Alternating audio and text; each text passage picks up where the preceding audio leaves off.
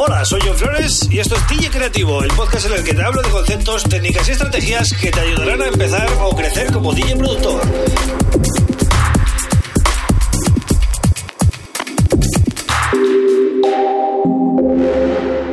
Hola, bienvenido, bienvenida a DJ Creativo. Este es el episodio 217 y hoy te voy a hablar de la productividad en el estudio. Bueno, eh, llevo un mes aproximadamente trabajando en un proyecto bastante, bueno, bastante motivador para mí, ¿vale? Es un proyecto grande, son 24 temas, eh, estoy preparando un live set en Ableton Live y eh, he aprendido muchas cosas por el camino, ¿no? Pero sobre todo una que es clave, que es que tenemos una energía súper, súper limitada. ¿Y a qué me refiero con esto? Yo lo comparo un poco con, con, la batería del móvil, ¿no? Eh, hay días que mm, te levantas de la cama, te pones a producir y estás con la batería al 100%. Y ese día aguantas una sesión larga de, bueno, de tres horas sin problema y al final pues sacas cosas pues, de provecho, ¿no? Eh, pero otros días nos ponemos a producir con la batería a medias, es decir, eh, días que has tenido que hacer cosas por la mañana o has dormido mal esa noche o después de comer, por ejemplo, la comida eh, está haciendo la digestión y estás súper pesado y no estás con la batería ni al 40%. Entonces, me ha ocurrido mm, bastantes veces de tener la tarde libre y por lo que sea ese día, pues tener, eh, bueno, pues baja energía, ¿no? Ya digo, de haber, de haber estado haciendo cosas por la mañana o por la tarde y tener la tarde libre para aprovechar en la producción y no aguantar ni 30 minutos, es decir, la cabeza automáticamente eh, se satura, es como que no quiere escuchar más música, quiere hacer otra actividad, ¿no?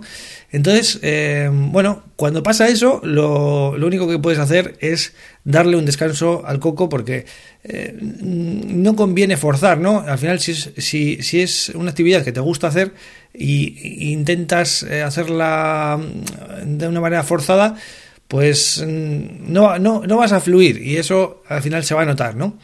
Entonces, algunas cosas que yo he visto que me han ido bien, que igual a ti te sirven también, ¿no?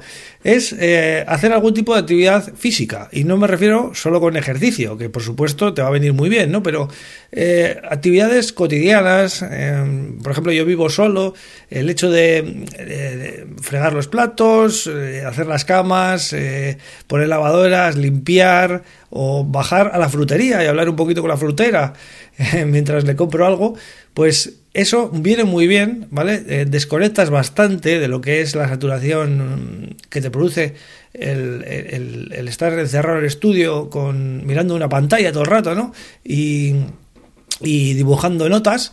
Y al final, eh, yo creo que los descansos son súper importantes. También dormir bien, lógicamente.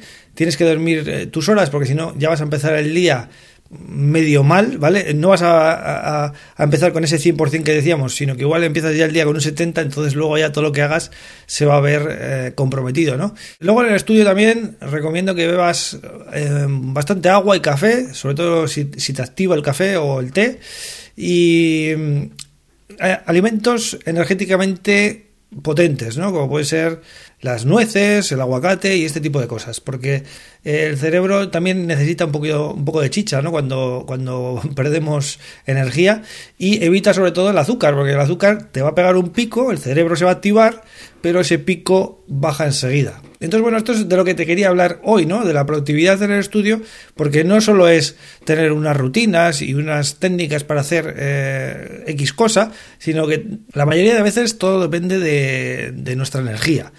¿Vale? Si nosotros tenemos energía, vamos a, saco con todo, pero si no, eh, la verdad que los resultados son muy pobres y es mejor que hagamos otra cosa. Y ya digo que lo más frustrante es cuando tienes tiempo, dices, tengo esta semana tengo libre, voy a dedicar las tardes a esto. Y luego por lo que sea no tienes la energía. Y luego aparte también funciona mucho el tema de la de motivarte con algo, ¿no? Yo por ejemplo este, este mes me he comprado el Ableton Push 2. Fíjate que es una cosa que hasta ahora no había hecho, pero bueno, al final lo he comprado, ¿no? Y podía estar sin Ableton Push 2 eh, para producir con Ableton Live. Pues sí, de hecho he estado muchos años. Pero el hecho de haberlo comprado me ha motivado muchísimo. No sé por qué. Es decir, muchas veces el cerebro es muy caprichoso en ese sentido y funciona, funciona de esa manera, ¿no? Entonces, bueno, todo este brainstorming de ideas eh, sobre productividad las he querido volcar en este episodio. Espero que te hayan aportado algo y que te entretenga, por lo menos, ¿no? O que lo tengas en cuenta, porque seguramente te haya pasado a ti o, te sientes identificado eh, con alguna situación. Y nada, eh, así funciona nuestro mundo, ¿no? En el estudio. Es un mundo muy solitario en el que generalmente estamos horas y horas ahí encerrados que no todo el mundo es capaz de hacerlo. Es decir, yo conozco, por ejemplo, muchos DJs que no tienen el mínimo interés en encerrarse durante horas en una habitación a hacer música. No les llama la atención para nada. En, cambio, les encanta la música, les encanta pincharla, pero no les, eh, no les llama la atención para nada el hecho de, de encerrarse ¿no? y crear. Así que bueno, eh, nada más, no me quiero enrollar mucho más con este tema, simplemente saludarte y decirte que voy a estar aquí otra vez, dale que te pego con el podcast eh, de manera más regular porque me he tenido que tomar un descanso por otros motivos. Eh, no salud ni nada, simplemente pues tema de proyectos que no, no, no, no daba abasto y lógicamente eh, vuelvo al podcast mm, cuando puedo y cuando, sobre todo cuando tengo algo que contar, que no me gusta hacer podcast solo por, por bueno, por, porque tengo que hacerlo, ¿no? Si no, pues pasa lo mismo que lo que decía antes, no fluye, no, no disfruto y eso también se nota en lo que te cuento, seguramente lo notes. Un abrazo.